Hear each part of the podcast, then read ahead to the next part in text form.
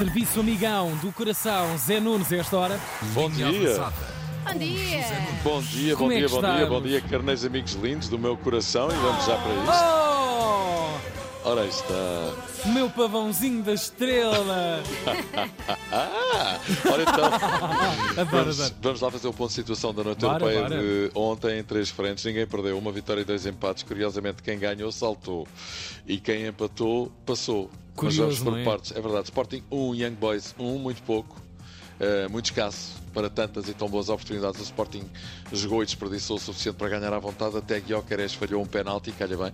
E já agora foi ele que marcou o primeiro e único Uhum. gol que o Sporting marcou. Muitas e boas E boas. oportunidades. Mas meter a menina lá dentro, está quieto Pois. ao militar. O Young Boys foi lá abaixo, penalti, gol empatou. Foi chato, mas não teve importância. O Sporting já estava mais do que apurado.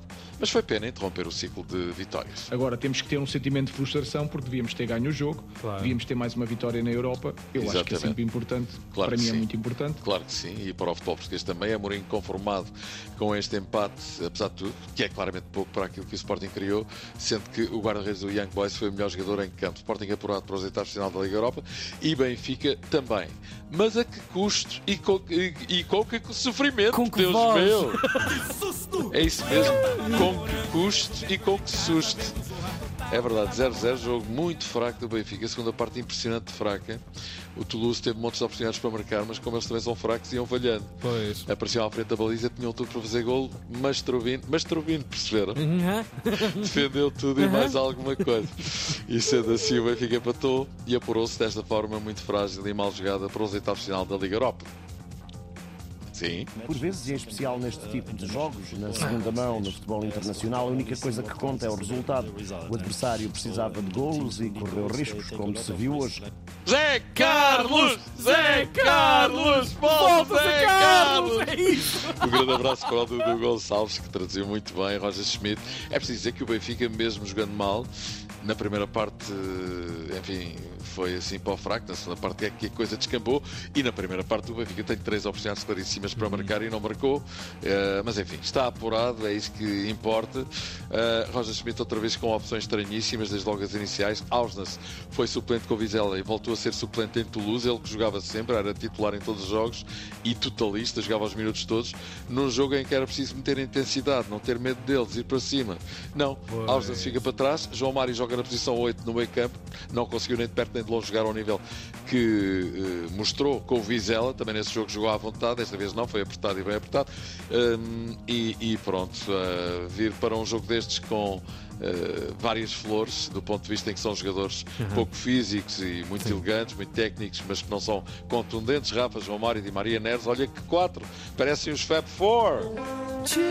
Correr atrás dela está quieto num jogo destes, ter quatro jogadores que não correm atrás dos adversários é muito, não é? João Neves jogou, mais uma Não. vez foi um exemplo. Ele que no fim foi homenageado pelos adeptos e que se emocionou. E pronto, o Benfica vai estar no sorteio da Liga Europa ao final desta manhã. Carabag 2, Braga 3, cá está. Eh, ganharam, os que ganharam foram eliminados. Uma vitória de Pirro. Olha, foi o nosso colega David Carvalho quem me lembrou no final do jogo que eu ontem estava a comentar. Para Sim. quem não saiba, uma vitória de Pirro é uma expressão utilizada para se referir a uma vitória obtida a alto preço, potencialmente acarretadora. pois. acarretadora como é que é? Sim, sim, acarretadora. acarretadora, Acarretadora. Acarretador! Tens aí um carretador desfininhos. Morales, acarretadora de prejuízos irreparáveis. A expressão recebeu o nome do rei Pirro do Epiro, cujo exército havia sofrido perdas irreparáveis após derrotar os romanos na Batalha de Heracleia e na Batalha de Ascolo. Que Isto- de história! é verdade, isto 280 anos antes de Cristo, vejam lá. Sim, isso é Ainda, ainda o nosso Tiago não era nascido. nada. Assim está o Braga, depois de ter sofrido danos Quer irreparáveis na primeira eu mão. era, não sei se Sim, sim, sim, claro, claro. E eu também já, era, já, Sim, já sim. andava de calções à altura. Mas depois de ter sofrido danos irreparáveis na primeira mão com uma derrota em casa por 4-2, de nada lhe serviu ganhar Pois. ontem por um em Baku. Eliminação em glória, o Braga marca mesmo os três gols precisava para eliminar o Karabag. O problema foram os dois que sofreu e é preciso dizer que o Karabag marcou dois e falhou uma data deles. Pois. O Braga não fez um bom jogo, 11 contra 11, a equipa azeri foi claramente superior, fartou-se de falhar gols, não marcou, mas de repente na segunda parte há um jogador do Carabao que vem para a rua é expulso e no ápice o Braga marca dois gols, empata a eliminatória, prolongamento. Parecia, não é? E quando estava à espera que a equipa do Braga continuasse a carregar para o do gol, foram eles que marcaram 2-1.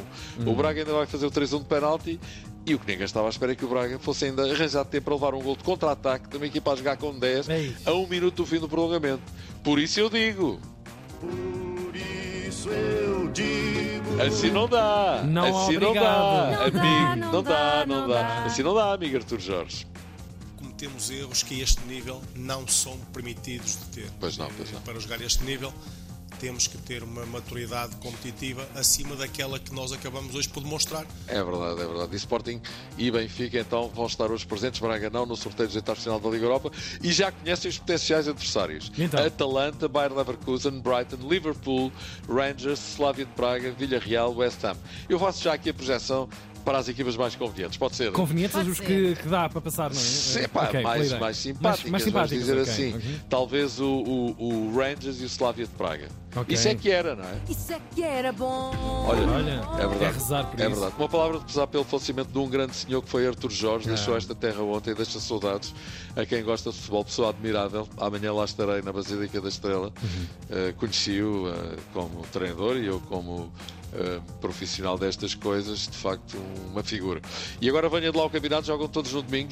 Jogaram todos! Todos! Benfica, Portimonense, Gil Vicente de Porto, Rio Ave Sporting, Boa Vista Braga na segunda-feira. Portugal saiu do Mundial de Futebol de praia nos quartos de final perdendo com a Bielorrússia por 4 a foi. 3 a um segundo do final do prolongamento. Uns dirão que é galo, não é? Outros dirão estudassem e não deixassem a coisa ir para os penaltis. Em todo o caso, a seleção nacional, diz Mário Narciso, selecionador nacional, deu tudo o que tinha para dar. Nós fomos superiores durante todo o jogo, mas isto é o futebol. Futebol umas vezes joga-se mal e ganha-se, outras vezes joga-se bem perto. Foi o que Ah, aconteceu hoje. certo. Olha, É futebol, diz Mário Narciso. É Mais sim, nada, claro. siga. Olha que tal um less. para o fim de semana. é verdade. Olha lá, o que é que More ias comer? Uh, Não era bifinhos de cebolada? É isso, e é Ah, disso que vamos, e é Sim. disso que vamos falar. Estás a ver? Bifinhos de cebolada que vão para o almoço. Então, tempera os bifes com vinho branco, alhos laminados de louro, massa de pimentão, pimenta e sal reserve. Numa frigideira adicione o azeite, as cebolas cortadas às rodelas, o tomate sem pele cortado em pequenos pedaços. Cozinhe em lume brando até o tomate começar a ficar desfeito. Adicione os bifes e a marinada. Cozinhe os bifes, damos os lados em lume brando cerca de 10 a 12 minutos. Desliga o lume, polvilho com salsa picada, sirva com batata cozida. Há quem gosta de batata frita, Até mas eu faço. fácil, não É verdade, eu, fico, eu acho que fica melhor com batata cozida. E um tinto, claro, pode ser um de duas quintas, tinto dois, eh, 2021, Casa Ramos Pinto, pode ser. Ei, olha, tu sabes muito da vida. sabes mesmo muito. Um bom Olha, fim de semana, caramba Obrigado, amigo. um beijinho para vocês. Um grande Bom abraço fim de semana. Até segunda-feira. Linha avançada.